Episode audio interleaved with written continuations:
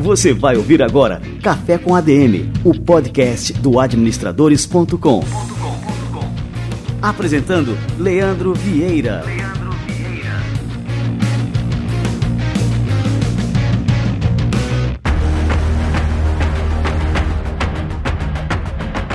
E está no ar mais uma edição do Café com a DM, a sua dose de cafeína nos negócios. Estamos começando o nosso episódio número 91 e vamos receber a fera Murilo Gun daqui a pouco. Como eu prometi nos episódios anteriores e promessa é dívida, hoje a gente lança mais uma promoção aqui no nosso Café com a DM. A promoção é a seguinte: primeiro eu vou contar a novidade e depois a promoção que está é, em cima dessa novidade. O nosso querido Samuel Pereira, o fundador do Segredos da Audiência, que é o maior evento de tráfego e audiência do mundo, acabou de lançar o livro Atenção, o maior ativo do mundo, pela editora Gente. E você vai concorrer agora a um exemplar autografado pelo Samuel aqui no Café com a DM. Aliás, um livro não, há dois, certo? Então vão ser dois contemplados nessa promoção aqui que o Samuel, um cara generoso, vai mandar dois livros autografados aqui pra gente. Então, para concorrer é o seguinte, basta comentar neste episódio do Café com a DM, deixar a sua avaliação sobre o nosso podcast, avaliar também este episódio, isso em qualquer postagem nas redes sociais a respeito do Café com a DM. Pode ser no Instagram, pode ser no Facebook, onde for, ou então no seu aplicativo de podcasts do seu celular. Se for no iOS, o Café com a DM está lá no aplicativo nativo de podcasts do iPhone, e se for no Android, você tem várias opções. É, eu recomendo por aqui, estou gostando muito do Castbox e tem também o Podcast Addict, tem também o Podbean, enfim, onde for a gente é, vasculha aqui a, a internet atrás dos comentários a respeito do Café com a DM. Deixou seu comentário, você está automaticamente concorrendo. Deixa seu usuário do Instagram também para facilitar a comunicação, caso você seja um dos ganhadores deste livro. Para conhecer mais sobre o Samuel, tem uma entrevista com ele aqui no Café com a DM, que foi a nossa entrevista de número 29.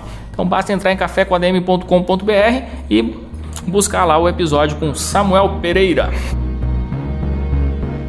Beleza, galera? Olha só, está chegando o maior evento, falamos aqui o maior evento de audiência e agora vou falar sobre o maior evento de administração do Brasil, que é o EMBRA. O EMBRA 2018, promovido pelo Conselho Federal de Administração e o Conselho Regional de Administração do Rio de Janeiro. Para saber todas as informações sobre o EMBRA que vai acontecer agora no mês de agosto no Rio de Janeiro, nos dias 6, 7 e 8 de agosto, entre em EMBRA, o EMBRA é com N. Eu esqueci de falar isso aqui nos episódios anteriores. EMBRA com N 2018.cra rj.adm.br. Embra 2018, CRA-RJ-ADM-BR. E aí você tem toda a programação deste evento que já vai na sua 26ª edição, para você ver o tamanho da importância que é este evento para o mundo da administração aqui no Brasil. E aproveitando que a gente acabou de falar neles, vamos receber aqui a turma do Conselho Federal de Administração e o nosso quadro Somos ADM.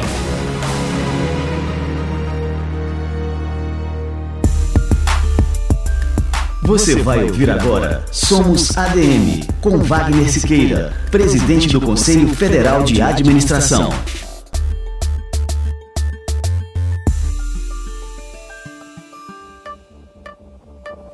Normalmente, por diversas instituições, e diversas entidades, a gente vai ver que normalmente é o déjà vu, quer dizer, aquilo que repete ou é laudatório às práticas que estão dando certo no Brasil e no mundo, mas é sempre alguma coisa laudatória. O problema do Brasil, Elisa, é fundamentalmente de conceitos. Nós somos uma sociedade retardatária no processo histórico.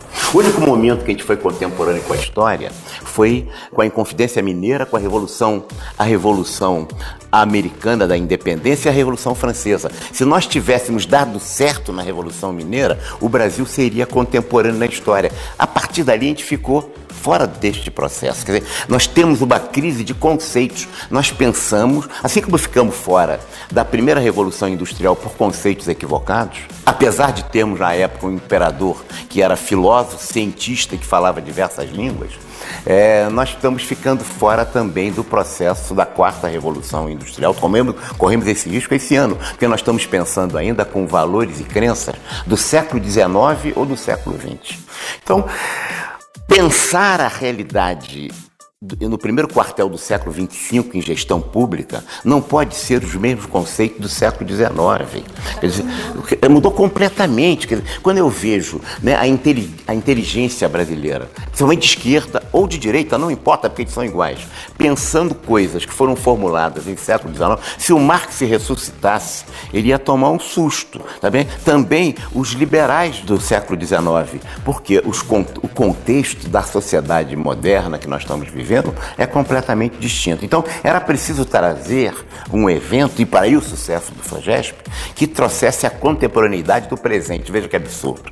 Porque nós vivemos sempre na contemporaneidade do passado. Não há evento que realizemos na área de gestão pública, principalmente, que não esteja pensando no passado, como se a gestão pública fosse se resolver sozinha, como se ela não tivesse acoplada efetivamente a todo um universo de questões fundamentais que passam pela ciência política, pela sociologia, pela cultura, pela antropologia, pela nossa trajetória histórica. Se nós não entendemos isso, e a gente fica se repetindo. E uma sociedade que se repete, que não aprende com a experiência, está condenado à situação em que nós estamos vivendo, marcando passo. Perdemos a Revolução Industrial no século XIX, a primeira e a segunda, estamos correndo o risco de perder também a quarta Revolução Industrial que nós estamos vivendo hoje, se continuarmos pensando no presente com questões do passado. É no presente que você constrói o futuro.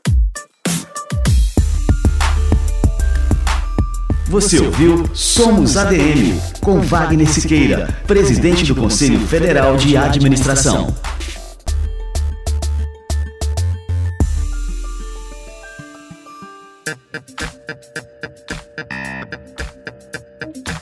Excelente! E este quadro Somos ADM é fruto de uma parceria exclusiva entre o Conselho Federal de Administração e o administradores.com.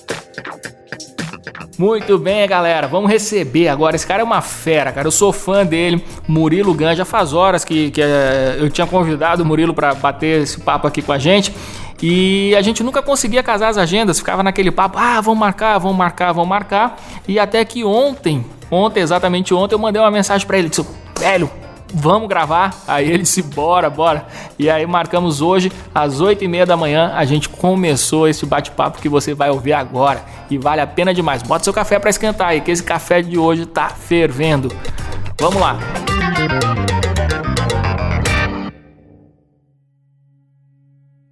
Murilo Gan é comediante, palestrante e professor de criatividade. Como comediante, ele já realizou trabalhos no SBT, no Multishow, percorreu o país com seu aclamado show de stand-up chamado Propaganda Enganosa. Nos últimos anos, é com a carreira de palestrante e professor que ele tem se destacado muito. Em 2014, ele foi um dos 80 selecionados no mundo inteiro para participar de um programa de 10 semanas lá na, no NASA Research Park, no Vale do Silício. Ele também é fundador da Keep Learning School. Murilo Gan, seja muito bem-vindo ao nosso Café com a DM, cara. E aí, papai, tudo em ordem? Como cara, é que tá? Tudo ótimo, melhor agora contigo aqui tomando esse café com a gente. Murilo Gan, me diz uma coisa, cara. É, muita gente acha que você começou a sua carreira como comediante e depois é que migrou para o mundo dos negócios. Eu, como te conheço aí há mais tempo, aí eu sei que teve uma trajetória empreendedora antes disso, antes de ser comediante. Conta aí pra gente como é que foi esse teu começo, cara. Rapaz, é, é basicamente é, tem, tem uma questão que eu acredito muito, Leandro, que é essa questão de timing, né? Do tempo das coisas e, e uma questão que eu não sei se a palavra é sorte ou é, é, sei lá, não sei se não gosto de usar a palavra sorte, mas de estar na idade certa, na idade certa, no momento certo. Né? Então, por exemplo, em 95, quando começou no Brasil a internet né, comercial, foi liberada no Brasil, eu tinha 12 para 13 anos, e 12 para 13 anos é uma idade que é, é o mínimo para você poder é, que você já é gente, né? Que você já começa a virar um pré-adolescente, né? Porque menos que isso, aí você já ainda. E então eu nessa época comecei a usar a internet é, como curiosidade e tal, né? Uma fase de muita curiosidade. E já em 96 eu comecei a criar um site é, que ganhou o prêmio É um site que. O carro-chefe do site era eu escanear as fotos da Playboy. Escaneava, era uma oportunidade. A Playboy não tinha site no Brasil. E eu escaneava a Playboy do meu irmão e botava no site. Mas tinha um monte de coisa no site. Tinha músicas, tinha piadas. Era um portal. Era, meu concorrente era o UOL. Meu concorrente, entendeu? Olha somente, né, cara? Eu fazia o bagulho lá e era uma época de poucas coisas na internet. Eu chamava Guns Hot Page. Guns Hot Page. E aí é, um negócio bombou, eu ganhei aqueles prêmios Best, né? Ganhei em 96, 97, depois fui jurado, e aí... Cara, tá desenterrando a história da internet. Prêmio Best, cara, isso era clássico, hein? Ganhei, eu ganhei a segunda edição do prêmio. A primeira edição, me lembro quem ganhou foi só o KD, só tinha uma categoria, e aí o KD ganhou. E aí depois eles fizeram várias categorias, eu ganhei a categoria pessoal, sites pessoais, que era o nome para blog. Eu era um blogueiro né? Que era o meio que o site independente, que não é de uma empresa, chamava pessoal. E aí isso me deu uma visibilidade, eu, é, legal. Mas quando começou a profissionalizar a internet, profissionalizar dos portais como 99, começar a entrar aqueles dinheiro e os portais grandes e tal, eu comecei a ficar para trás, porque eu era bom, eu era bom na série B. é, e aí então eu comecei a ficar meio para trás e aí eu resolvi montar uma empresa de fazer sites. Então foi meu, meu primeiro negócio informal, foi o site, eu ganhava dinheiro, eu vendia banner. Eu me lembro, Netflores, até até hoje, era um site de pedir flores pela internet. Era meu grande anunciante e pagava lá valor para mim e tal. Enfim, eu com 13 anos ganhava aí uns, uns 300, 400 reais, isso há 20 anos atrás, né? E aí, velho, eu montei uma empresa de fazer sites em Recife para aproveitando. Aí montei uma equipe, porque eu não era, eu não sou bom técnico, eu era um, um medíocre designer, medíocre programador. É, eu era um bom curador de conteúdo. Interessante, né? Como são as coisas, né? Adolescente, mas assim, a minha melhor habilidade era curar o conteúdo, inclusive fotos da Playboy é pura curadoria, né? Curava ali um conteúdo relevante para as pessoas e curava músicas. É, o meu portal era isso. Eu chupinhava coisas da internet, pegava piadas e criava um menu piadas e botava as piadas lá. Baixava um bocado de arquivo, não tinha MP3, era arquivo MID, MIDI, que era só a melodia. Ah, cara, era como se fosse um teclado ali, né, cara? Só, é, só um teclado. Uhum. O MP3 para fazer a compressão, para conseguir botar a voz num tamanho pequeno. E a internet era lenta, né, para trafegar dados, enfim. Aí eu montei a empresa fazer sites, que virou uma das primeiras lá de Pernambuco. Aí depois teve uma fase que a gente começou, a fase que a internet começou a borbulhar de ah, inventar. Porque é, em 95 começou, tinha muita oportunidade, porque não tinha nada. Então qualquer coisa era alguma coisa. Mas também não tinha usuário. Aí não tinha massa de usuário, né? Aí quando chegou em 99, 2000, que começou a ter um pouco mais de usuário, aí começou a virar um mundo de oportunidades, porque tudo, não tinha nada, tudo você podia pegar qualquer coisa do mundo offline, qualquer dor, e dizer como é que é a versão internet para resolver essa dor. Entendeu? Então, assim, era uma coisa assim, louca. E aí eu tinha uma grande dor pessoal, que era a dor de pedir comida, porque eu ficava no escritório lá. Imagina, eu larguei o colégio, né? para poder focar na empresa de sites. E aí era, imagina, o cara moleque de é, 16, 17 anos, com um escritóriozinho, eu, energia, eu virava noite lá. Aquele clássico virar noite, eu dormia no escritório, entendeu?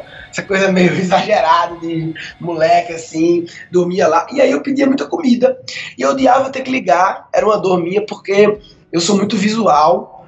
É, por isso que eu gosto muito de post-it, coisa na parede, não sei o quê. E eu não conseguia ver o cardápio. Porque o cara falava no telefone, não, tem não sei o quê. Aí eu pensei, porra. Então, esse era o momento na época qualquer dor que você tivesse, qualquer necessidade, você pensava, tá, como é que a internet resolve isso? É, e aí eu criei o Peça Comida, que era tipo o iFood. Olha aí, cara. Precursor do iFood, então, cara. Eu criei em 99 o Peça Comida, foi ao ar, teve cliente, teve receita, a gente captou um milhão de reais de investimento. Caraca, cara.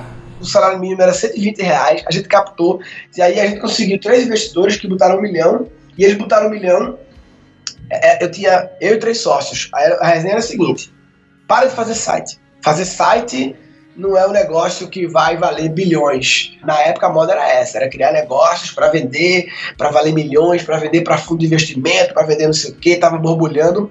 Então os caras chegaram e falaram, ó, para de fazer site, agora a empresa é outra. A empresa agora é uma empresa de projetos.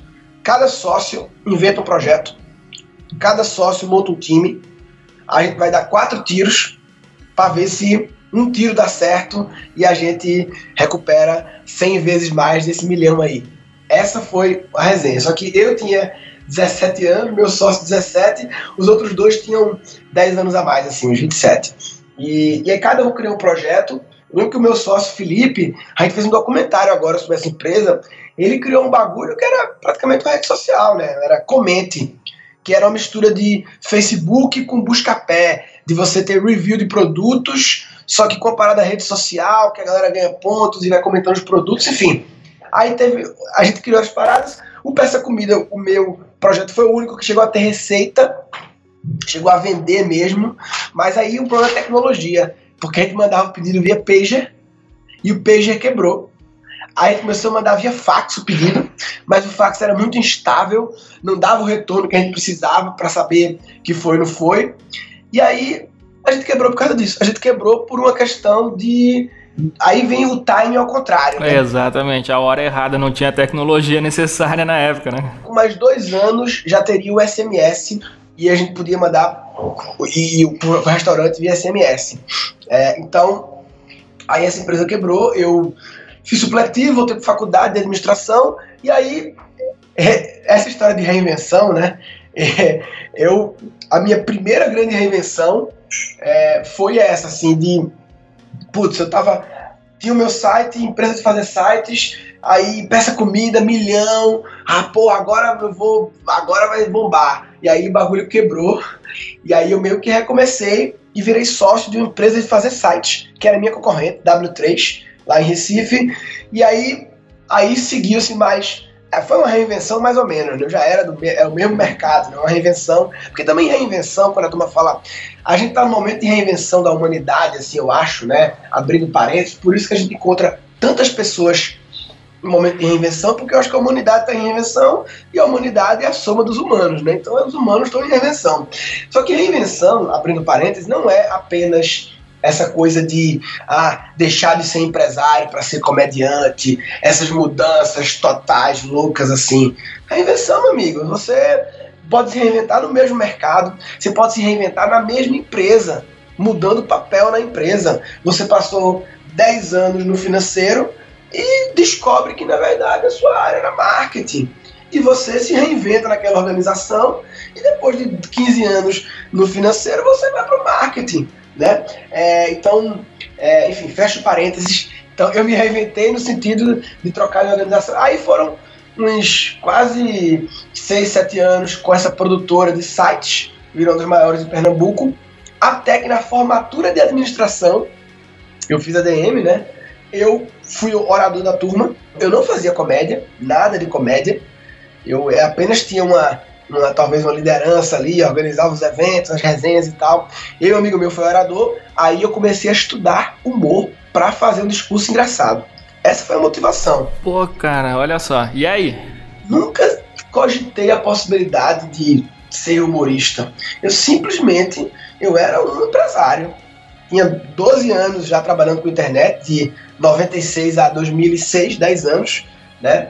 Trabalhando com internet. E aí eu fiz um discurso, tem no YouTube esse discurso, discurso da faculdade de administração minha, e fiz um discurso super engraçado, né? É, junto com meu colega, uma dobradinha, um negócio assim, a faculdade estadual de Pernambuco, um negócio totalmente quebrando todos os padrões de cabeça para baixo do que costumava ter discurso na faculdade. E, e aí, pronto, quando eu vi neguinho rindo ali, né? É, eu fiquei, porra, que legal, a turma, a turma caiu na minha. Cara, quando eu te conheci pela internet, é, foi através daquele vídeo que viralizou. Eu não lembro se tinha Facebook na época já ou não, que era a entrevista com o estagiário. É, esse vídeo ele mudou a minha vida. Quando acabou o discurso de colação, os meus colegas saíram. Agora eu sou administrador e eu saí. Agora eu sou comediante. um ótimo momento para você tomar a decisão, né? Quando você cola grau, você desiste. Não, agora não. É, e aí eu comecei, aí sim, uma reinvenção maior, né? De, putz, comecei a querer brincar de fazer comédia e aí novamente o time, né? Estava começando no Brasil stand-up. Cara, eu diria que o momento que eu entrei no stand-up é o mesmo que eu entrei na internet. É o mesmo momento. É o momento em que o bagulho estava começando. Os primeiros shows no Brasil stand-up, essa geração aí, o Rafinha Bastos, o Marcelo Messi, o Diogo Portugal, eles estavam há menos de um ano que tinham começado nos barzinhos de São Paulo, né? E aí eu entrei nesse movimento e passei dois anos nessa vida meio dupla de continuei com a empresa e fazendo show à noite. Então ia para João Pessoa direto, tá? Aí comecei a fazer show ali no aquele shopping que era na beira na, na, na beira na beira do mar ali. Mag Shopping. Mag Shopping, tinha um sushi ali dentro e eu primeiro show do stand up da Paraíba foi eu ali. Já era Murilo Gun nessa época, hein? Já era Murilo Gun, mas assim, muito assim, é, é eu acho que eu comecei a viajar de Recife quando eu fui no Faustão. Aí foi um turning point também. Quando eu fui no Faustão, teve um concurso de humoristas. Eu estava na empresa ainda, eu era empresário, atendia meus clientes, vendia. Eu tinha uma plataforma de CRM da minha empresa, Relacione, de e-mail marketing, e era o meu produto, eu era o dono desse produto. É, e eu vendia, ia lá nos clientes e aparecia no Faustão, os clientes ficaram meio assim, Faustão e tal. E aí eu comecei a fazer as viagenzinhas para João Pessoa Aí eu comecei a fazer, aí quando o bagulho pegou, quando eu senti, eu fui lean, né, testando a hipótese, eu prototipei a vida de comediante, né, prototipei essa vida e fui testando e validando as hipóteses de que era possível viver disso, de que eu gostava de viver disso, de que eu era bom nisso. Quando eu validei essas hipóteses, é, eu gosto, eu sou bom e existe mercado para isso, aí eu saí da minha empresa. Então, aí foi uma reinvenção do tipo mais louca de. Aí foi em 2008, eram 12 anos de internet, uma empresa com 40 funcionários, era a maior produtora de Pernambuco na época, eu acho. Era Cartelo, o nome mudou para Cartelo, que até hoje existe. E eu saí da sociedade para viver de comediante. Aí entra o vídeo do estagiário. Por quê? Porque eu fiz nessa época um connect the dots, né? Como o Jobs fala, connect the dots, de que Beleza, eu tava começando a comédia, tinha tido umas coisas no Faustão ali que me ajudou a começar a fazer uns showzinhos, viajar pelo Brasil e tal. Mas eu tinha uma coisa que nenhum comediante tinha, que era 12 anos de experiência de negócios como empresário, né? É, uma experiência, eu tinha feito faculdade de administração, tinha feito MBA em gestão, tinha já tido é, duas empresas. Então, putz, como eu trago esse elemento dessa experiência de negócios para essa salada aí, né? Esse tempero. E aí eu comecei a me especializar me posicionar em ser um humorista corporativo. Porque as empresas teve uma época, até hoje ainda um pouco, mas diminuiu, teve uma época aí que começou é, nessa época que as empresas queriam humoristas nos seus eventos. Convenção de vendas, né? evento com cliente e tal. E elas queriam humoristas, chamavam os famosos, mais, né, claro. Na época o CQC bombou. E os famosos tinham preço, o preço da, da fama é um preço. Algumas não queriam pagar o preço da fama, queriam pagar um pouco menos. E eu, eu então, eu era um produto que não era famoso, não era um mega famoso, era só conhecidinho, mas eu ouvia o cliente. Que, que detalhe besta, né? O que eu ouvia o cliente? Eu era um comediante que gostava e me disponibilizava a ir na reunião de briefing para ouvir. Ah, vocês vão lançar um produto? É. Ah, legal. Ah, meu stand-up entra onde? Entra depois do não sei o quê? Hum, legal. O que, que vai ter antes? Ah, vai ter isso aqui. Ah, legal. Como é que é o produto? Ah, não sei o quê. E aí eu, do meu show lá de 40 minutos, eu criava 3 minutos. 3 minutinhos assim, ligado ao briefing do cliente. Só que esses três minutos você bota no meio dos 40 e isso causa percepção de personalidade, além de piadas sobre reunião corporativa, piadas genéricas do mundo corporativo, entrevista, não sei o que, dava a sensação de que era um show meio personalizado e aí isso eu agregava valor, né? E eu também respeitava, ah, não pode falar palavrão, não pode falar de não sei o que. Os comediantes na época, eles não viam o mundo corporativo como eles viam quase como um. É, Estou generalizando, claro, mas viam quase como um pegar dinheiro fácil, ganhar uma grana fácil ali. né? E, mas eles queriam teatro. O teatro é, a, é, é os fãs que querem ver eles e tal. Então muitas vezes eles cagavam assim para as regras de ah, não pode falar isso, não pode falar aquilo, entendeu? Ia lá meio que cumprir tabela e pegar uma grana legal. E eu levei isso a sério. Aí o vídeo estagiário veio porque aquele vídeo é uma campanha publicitária. É, é bem sutil no final, de uma empresa de RH. É sério isso, cara? É, é uma empresa de RH, chamada Vera Lana, que tinha um produto de treinamento comportamental para estagiários. Ou seja, quando os estagiários vão entrar lá no Itaú, no banco, numa empresa grande, eles faziam um, um onboarding, um treinamento de onboarding sobre ética, comportamento, uma coisa assim genérica. E o cara me viu fazendo stand-up, eu falando de coisas empresarial, de coisas do mundo empresarial, que eu tinha piada sobre isso. Ele falou, velho, a gente quer fazer uma campanha contigo, não sei o que, não sei o que. E aí eu escrevi aquele roteiro aquela sketch. Cara, e isso aí me impressionou muito quando eu vi. Eu disse, porra, esse cara é um gênio, velho. Porque ele, ele tu pegou todos os jargões do, do mundo empresarial, colocou aquilo ali. É, além de ser humor, é, era uma coisa muito crítica ao mundo da, das organizações, a essa forma de falar, assim, esse, esse vocabulário muito específico. O, final do vídeo que é a parte que eu falo os adjetivos. Eu sou um cara dinâmico, dedicado, organizado, centrado, ágil, versátil, flexível, criativo, proativo, decisivo. Eu já tinha isso, isso eu já tinha. Isso já era uma piada do meu repertório. Eu começava os meus shows empresariais com isso era uma grande carta na manga que eu tinha para começar o show e ganhar a atenção das pessoas. Era essa minha apresentação. Então esse foi o starting point que acabou virando o finalzinho do vídeo. E aí, cara, aquele ali mudou a minha vida, porque o que aconteceu ali? É, foi um job, me, me pagaram para fazer aquilo. Eu ganhei dinheiro para fazer aquilo, eu não gastei. Eles fizeram a produção e me pagaram um valor não muito alto pelo roteiro e tal, pela. Mas aquele vídeo chegou em quem? Nos RHs que era meu contratante. Então. Bombou. Porque aí todos os meus clientes tinham um vídeo meu. E o pior, interessante, o viral, o nível mais legal de viral, que acho que foi esse do estagiário, é quando o público-alvo que lhe interessa, né? Ele não só gosta e assiste, como ele baixa o vídeo, bota num pendrive bota no PPT das suas palestras e passa a usar o seu vídeo como material dele, como conteúdo dele para apresentar para os outros. Ou seja, você dá uma arma, você. Isso gera uma conexão violenta, né? Porque de repente tinha RHs que falavam para mim: não, todo mês, quando tem treinamento, eu passo teu vídeo. Aí cria uma conexão muito forte, né?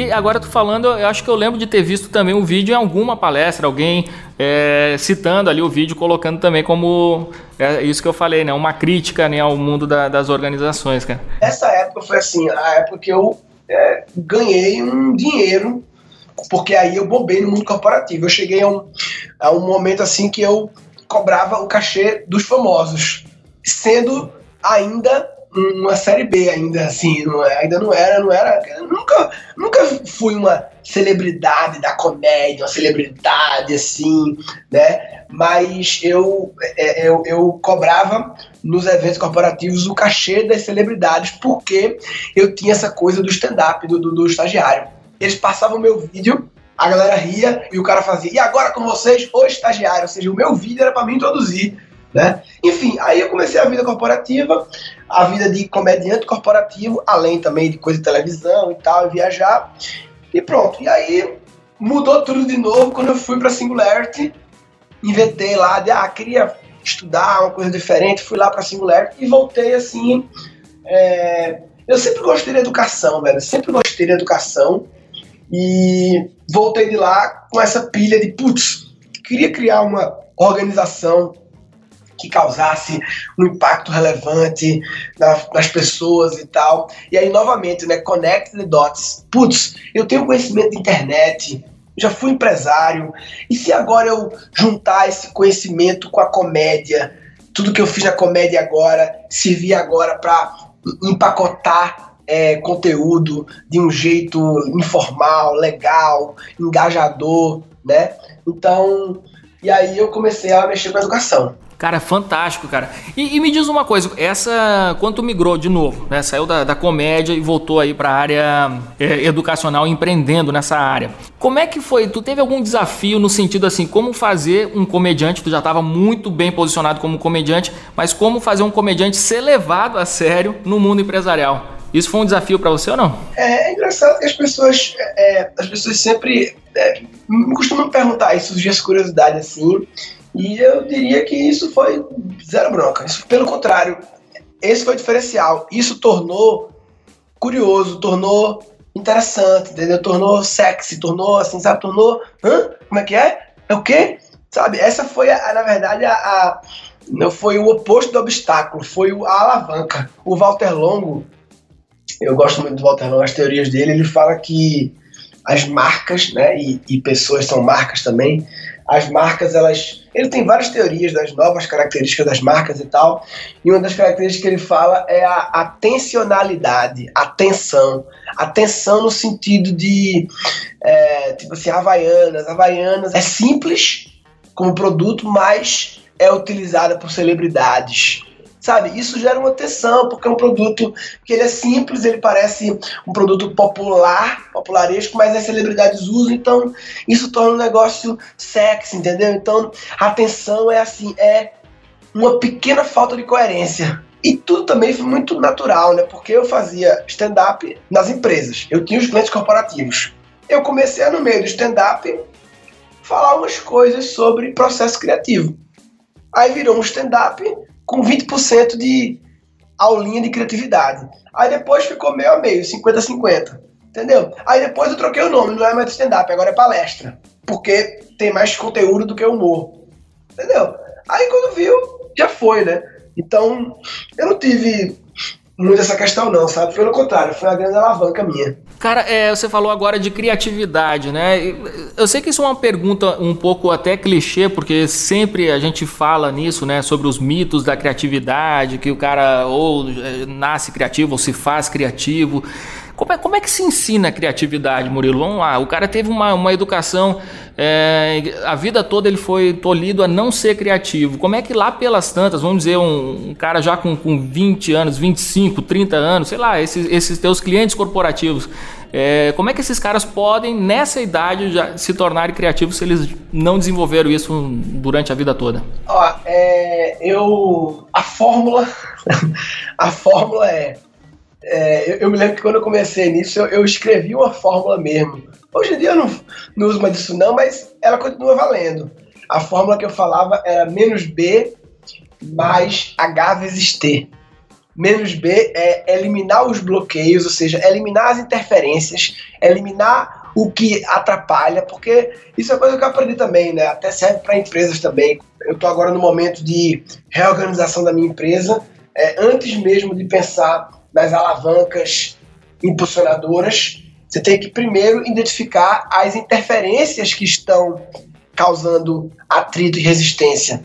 Pode ser um, uma falta de foco, pode ser um, pessoas, pode ser uma coisa de processo, pode ser um investidor que está. Que, que, entendeu? Antes de buscar as coisas que fazem crescer, tem que eliminar o que está. Que muitas vezes, ao eliminar as interferências, já é suficiente.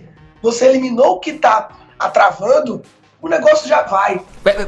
Pera, Murilo, pera, pera, pera. Eu vou dizer para o nosso ouvinte é, que acabou de escutar essa tua frase aí que tu falou, para eles rebobinarem aqui a fita e escutarem de novo. Muitas vezes, ao eliminar as interferências, já é suficiente. Você eliminou o que está atravando, o negócio já vai. E agora continua aí, Murilo coisas que você é, destacou isso e sublinhou porque você já viveu isso, né? Assim, Total. Tô... Cara, isso, é, isso, é, muito verdadeiro. É muito forte isso aí. A gente fica, putz, é verdade. É, isso até no relacionamento, no casal, né? Muitas vezes é, tem uma interferenciazinha ali que tá travando para trás. Então, a, é, a, gente fala menos B mais H vezes T, que é menos B, eliminar os bloqueios. O que são os bloqueios? Os bloqueios são, é, num termo, numa palavra muito muito jargão, né? São as crenças erradas. São as crenças erradas, não são as crenças estranhas, né?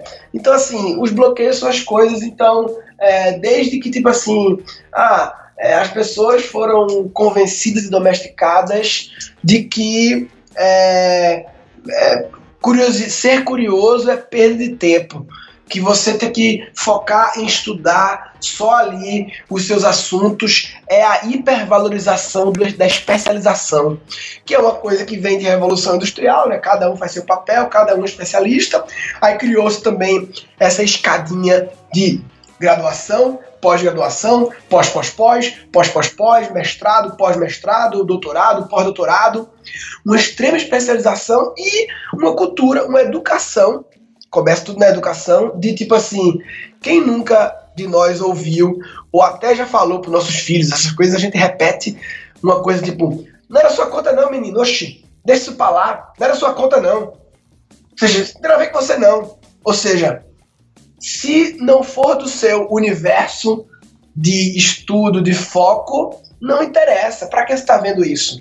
Isso é o início do bloqueio de um elemento muito importante para a criatividade, que é a curiosidade. Porque a curiosidade significa a ampliação de repertório, a diversificação do repertório, mesmo que seja superficial, não tem problema. Mas porque todas ideias e soluções criativas, elas são sempre, eu, eu inventei a palavra combinatividade em vez de criatividade. Você não cria, você combina.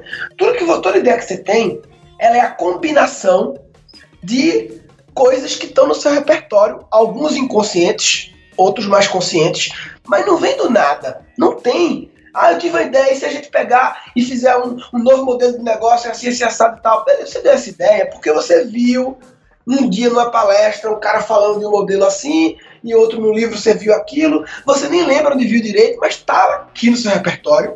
E muitas vezes essa puta ideia que reformulou o seu negócio, e o seu negócio é de logística, mas essa ideia viu porque você estava vendo.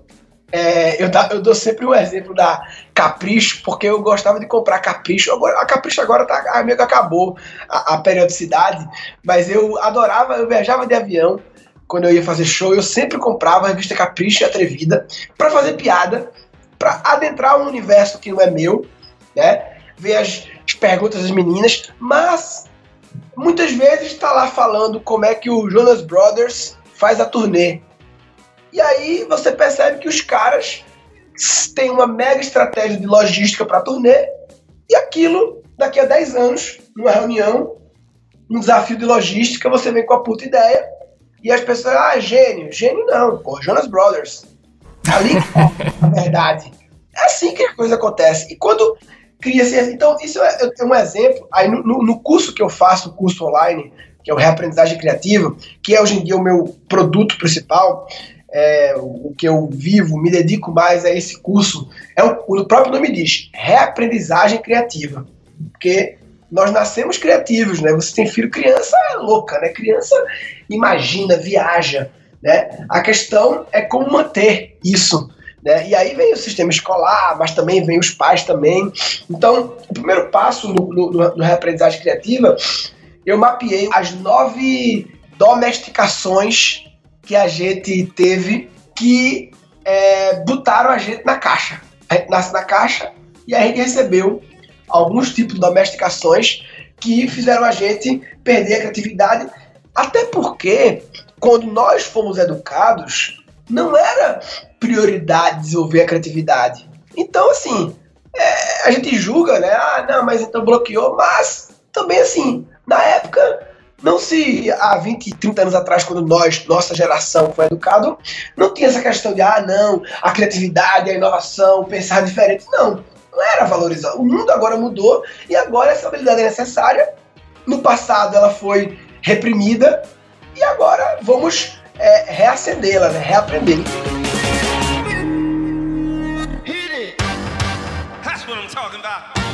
Wait! Okay, now, from the beginning. Hit it, boys. Ô Murilo, é, assim, a, a, gente costuma muito, se escuta muito, eu mesmo já devo ter escrito alguma coisa sobre isso, a gente costuma muito criticar o sistema educacional. É como se a culpa de todos os males viesse do sistema educacional e que é ali que se corta a criatividade e tal. Mas como você falou, muitas vezes, quer dizer, a maioria das vezes, eu acredito, isso é dentro de casa. Se o cara é estimulado dentro de casa a ser um sujeito criativo, mesmo que ele tenha um sistema educacional que está lá para tolher, para dizer, ah, não conversa, não fala, não faz a tua tarefa e tal, no sistema educacional, se o cara tem esse estímulo dentro de casa, ele vai burlar o sistema educacional para ser criativo. Ele vai pegar, vai se esconder ali atrás, vai ficar desenhando durante a sala de aula e tal.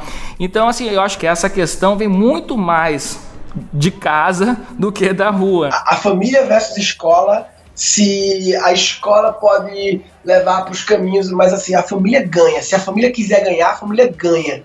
Porque na prática fica-se mais horas com a família e a autoridade da família. E outra, quem é que escolhe a escola? É a família. Então, assim, você que contrata a escola, você que bota na escola X e Y, mesmo escola pública, você tem o poder de mudar. Então, assim, tá, a resposta é sua. O responsável pela educação das crianças é os pais e ponto. A escola é um fornecedor que presta serviços que ajudam nesse processo, fornecedor este que você escolhe, né? Então, é, tem essa tendência de que o sistema está errado sim, mas os pais também. E outra coisa, e o pai é o cliente, né? O cliente ele rege a relação.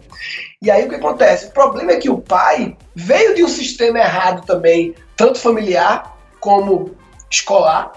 E aí ele então é um cliente ruim, porque é um cliente. Acontece muitas vezes, eu vejo escolas, a gente depois criou outro curso, né, chamado Clique Cri, que é a versão preventiva do reaprendizagem criativa. O reaprendizagem criativa é você que já é, teve a criatividade bloqueada poder reaprender e o Cri é para não deixar bloqueados seus filhos, né? E aí eu comecei a interagir muito com escolas por causa do Cri Só, só diz aí o que, que significa Cri né? Pra galera saber, né? Criando crianças criativas. Olha, fantástico. Aí começou a surgir muitos professores fazendo curso e eu comecei a perceber que tem muita escola querendo se movimentar em fazer diferente, mas tem dificuldade porque o cliente, pai, não valoriza o diferente. O cliente exige o padrão que aconteceu com ele, que estava errado, ou pelo menos está errado agora. Talvez na época podia estar certo, podia o mundo, mas agora não pode mais repetir o padrão. E aí é um problema, né? Porque se o seu cliente não valoriza a inovação, como é que você inova? Para perder os clientes? Aí você precisa educar o cliente, educar os pais. Por isso que essa parada que eu tô muito assim, muito empolgado e a gente vai entrar muito nesse universo de educação parental, porque, cara, a gente tem um emprego, dois empregos, né? Algumas pessoas têm dois empregos, mas a gente tem muitos trabalhos. Trabalho tem muito.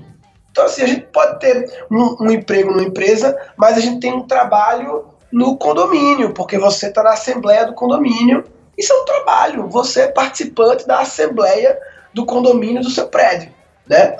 E você pode ter ainda um outro trabalho é, voluntário e tal, enfim. Você pode ter um freela, você pode ainda ser professor, não é um emprego, é um freela, mas é um trabalho. Mas o, o trabalho mais importante é o trabalho de educar os filhos. Cara. Esse é o trabalho, esse é o trabalho número um. Show esse de é, bola, cara, é isso aí. Essa é a contribuição energética sua, produtiva para a sociedade, é educar os seus filhos. E aí a pergunta que eu faço é: quantas horas você que está ouvindo aí já se dedicou em estudar administração ou estudar economia ou psicologia, seja qual for sua área? Então, acaba, acaba dedica uns quatro anos de faculdade, né? Normalmente, mais alguns livros lidos, mais alguns cursos talvez um MBA e tal, não sei o quê. Agora a pergunta é quantas horas você já se dedicou para desenvolver, para estudar para o trabalho mais importante, que é educar. Tinha que ser mais, porque se ele é mais importante, então você tinha que ter dedicado pelo menos uns cinco anos já. Assim, quantos livros você já leu sobre negócios, sobre carreira? E quantos livros você já leu sobre como educar seres humanos? Quantos cursos você já fez sobre carreira, negócios, profissão? E quantos cursos você já fez sobre como educar melhor? Então tem que, tem que ter o mesmo tipo de investimento em educação. É porque existe uma premissa que é tipo assim: não, eu consigo fazer menino, eu estou biologicamente preparado para fazer, é fácil fazer, é, faz menino, faz menino, fazer menino é fácil. E aí assume-se que eu estou, então, portanto, preparado a educar. Que não tem nada a ver, né? Porque um menino nasce no, no mundo e você vai educar ele em outros contextos. Reprodução e educação são coisas totalmente distintas. Hein? Reprodução e educação não é a mesma habilidade. Definitivamente não é. Né? Então, é, é, como são as coisas, né? Eu comecei com criatividade porque tem a ver com o processo criativo da comédia, né? É, comecei com isso, mas aí descobri que os meus alunos começaram a dar feedback de que é, ao reaprenderem a ser criativos, os meus alunos de reaprendizagem criativa, eles estão muito focados na profissão, na carreira, porque eles veem que ser mais criativo vai ser um diferencial deles na empresa que eles trabalham ou como empresário. Mas aí eu comecei a ver o feedback que, putz, além de abrir minha mente para possibilidades, me ajudar a me reinventar, dar soluções criativas. Eita, ó quem chegou a Tina! Olha aí, participação especial. E aí, lindona, tudo bem? Fala com o tio. Olha aí, participação especial no nosso Café com a DM. Ela vai na praia da Nena com a amiga dela, vai pra praia. Ô, oh, coisa boa, aproveita. Ai, meu Deus, papai vai amanhã, né, mulher? Dá beijo. Beijo pro tio. Um beijo. E aí, é... enfim, Aí, são as coisas, né? O meu cliente começou a me dizer, velho, muito legal para me reinventar, mais mente aberta.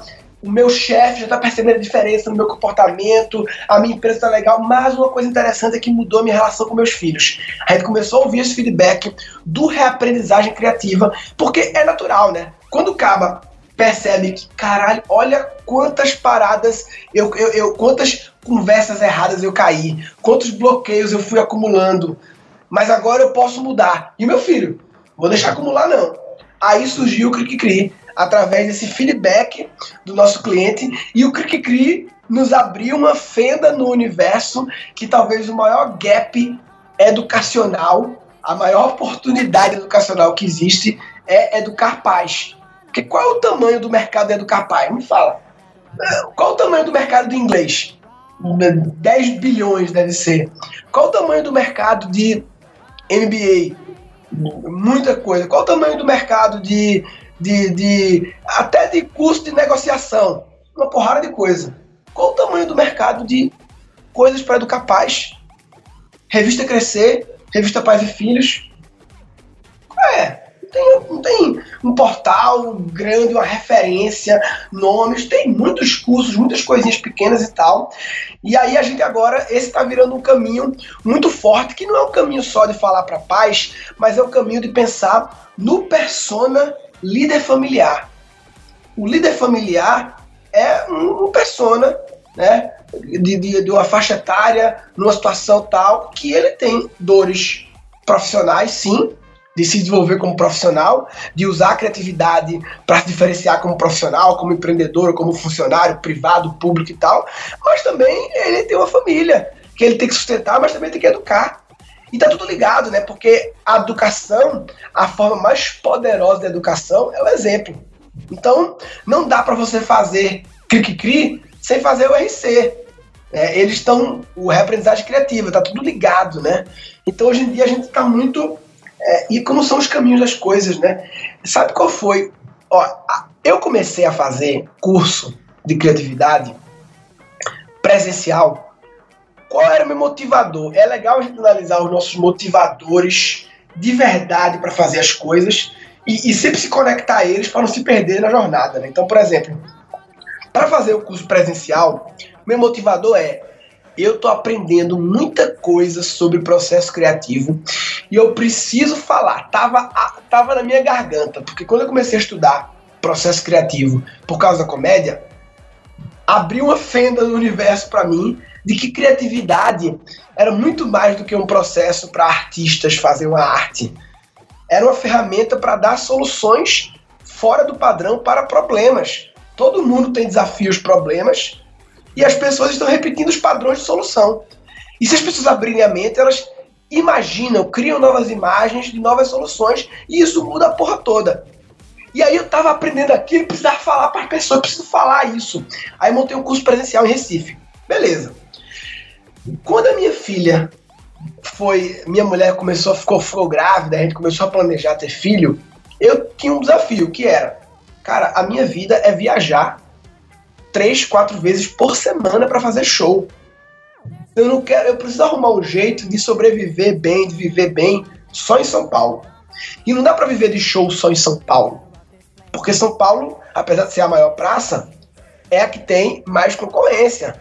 São Paulo tem teatro, os globais e as, as coisas, os musicais e tal. Você precisa viajar como artista, né, pelo Brasilzão. E eu não queria. Então, minha pergunta foi como eu faço para é, ganhar dinheiro, viver bem, sem viajar. E aí veio a solução: ganhar dinheiro pela internet. Então, assim, o motivador não foi. É, eu já tinha saciado a minha necessidade de botar para fora o que eu estava aprendendo no meu curso offline. Porque eu consegui estruturar. Porque quando você. A melhor forma de aprender é ensinar. Então, assim, para mim, ter que criar o curso offline foi uma forma de estruturar tudo que eu estava lendo e aprendendo e a minha experiência prática sobre criatividade. Então eu fiquei com tesão de, ah, isso, isso aqui. É, ensinei, aprendi mais. Para o online, não, o motivador de verdade não foi eu quero que um milhão de pessoas sejam criativas. Não. O motivador foi egoísta. Foi eu preciso ganhar dinheiro sem sair de casa, sem viajar, para poder ficar com a minha filha. Esse foi o objetivo inicial. Mas aí que isso tudo é importante você ter essa visão, porque isso mostra um pouco dos valores, né? Eu tenho um valor família muito forte, de verdade.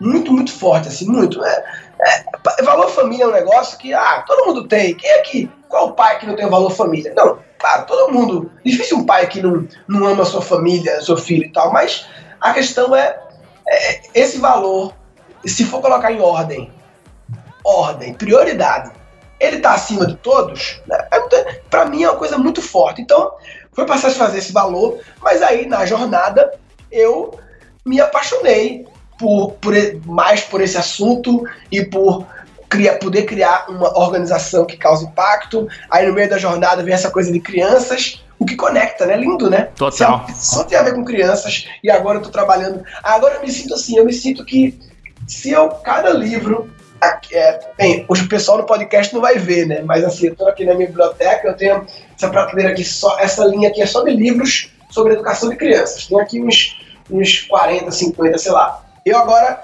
estudar isso agora é uma coisa que eu iria fazer anyway, para ser um pai melhor, mas agora também é um trabalho, porque eu faço e posso é, empacotar em forma de cursos, de, de vídeos e, e compartilhar, e virou um negócio, né?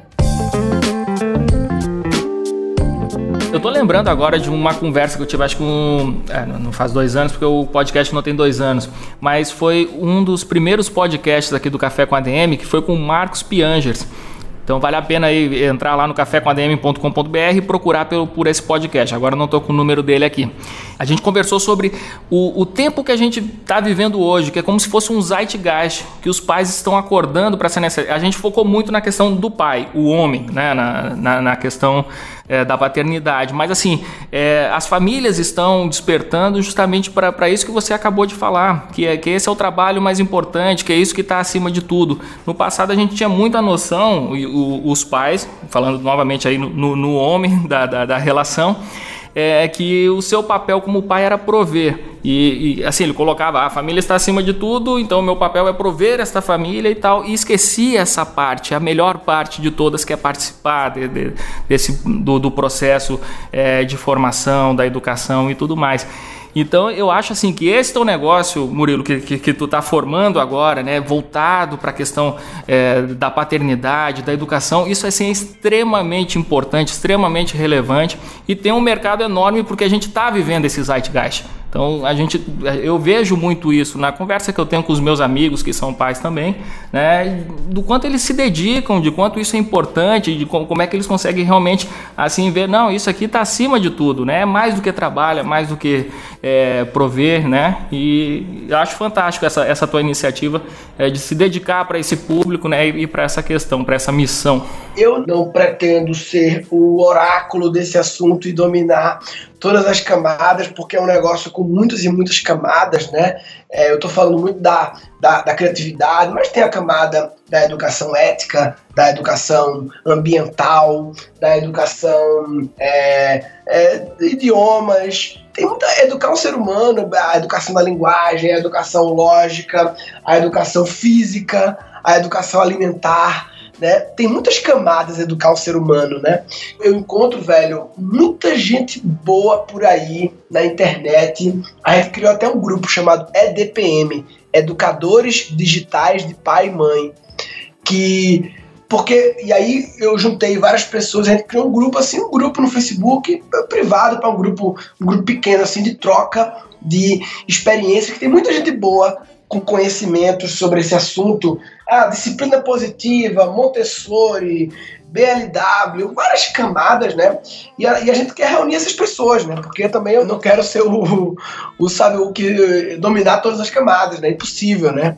Eu me especializo nessa questão de como a gente não tolher a criatividade, não como reprimir, e, e sou professor desse assunto e sou aluno de todos os outros assuntos. E aí quero trazer essa galera junto aí, tô trazendo já, para criar uma experiência, um, um, um parceiro de jornada dos pais, sabe? Tipo assim, olha, essa organização aqui, Keep Learning School, ela é o meu parceiro que vai me acompanhar na jornada de me desenvolver como pai e também como profissional, porque no fundo não é, é, mistura-se tudo, né? Muito bom. Cara, me diz uma coisa aí. Você é um cara extremamente conhecido, isso aqui é, chega a ser até desnecessário eu pedir, mas passa pra galera aí o, os endereços aí de redes sociais, teu site, tudo mais, pra, pra turma te acompanhar. É, Murilo Gano no Instagram lá, eu uso muito Instagram e tal, é um canal que eu uso bastante. É o Murilo, Murilo Gan.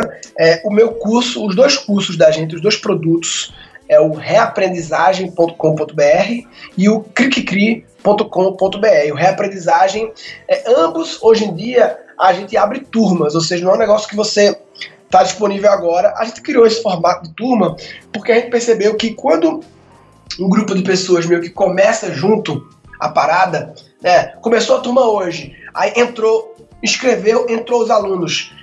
Cria-se um sentimento de de turma, um pertencimento, uma, até uma pressão grupal para fazer o curso, porque aí cria começa a turma, aí cria um grupo no Face da turma, aí cria esse grupo no WhatsApp, aí um começa a fazer o curso, aí comenta com o outro, aí cria esse sentimento de que tipo assim, porque a educação à distância muitas vezes ela é meio solitária, né? Você tá ali sozinho, então a gente criou esse formato, vai ter uma turma agora do Reaprendizagem Criativa no final de agosto, começo de setembro, então, vai ser a única turma desse ano. A gente focou o primeiro semestre muito no Cri, fez duas turmas grandes do Cri, e esse ano vai ter só essa turma. Então, é, não sei quando você vai estar ouvindo esse podcast, mas entra aí, reaprendizagem.com.br, que vai dizer quando é a próxima turma, ou cricri.com.br para me acompanhar, Murilo Gano no Instagram. Show de bola, cara.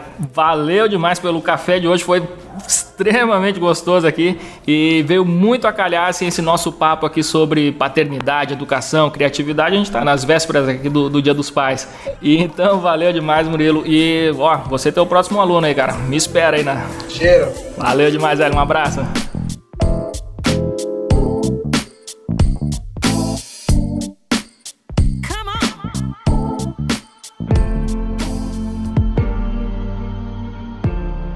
Fantástico! Falei para você que esse cara era fera. E o Murilo é um cara que vale realmente a pena você acompanhar. Ele tem um conteúdo muito bom. No Instagram ele posta uns vídeos fantásticos, sempre com sacadas é, que colocam você para pensar, refletir. Eu realmente curto demais o trabalho dele. E é isso aí, galera. Estamos finalizando mais um Café com a DM. Este episódio de hoje foi realmente muito bom. E lembrando que você pode concorrer a dois exemplares do livro Atenção, o maior ativo do mundo, do Samuel Pereira, o fundador dos Segredos da Audiência. Para concorrer, basta comentar neste episódio, deixe seu comentário, deixe sua avaliação sobre o Café com a DM, que no episódio número 95 a gente vai revelar por aqui quem foram os ganhadores. Participe e boa sorte! Beleza, galera? Então na semana que vem a gente volta com mais um episódio do Café com a DM, a sua dose de cafeína nos negócios. Até lá!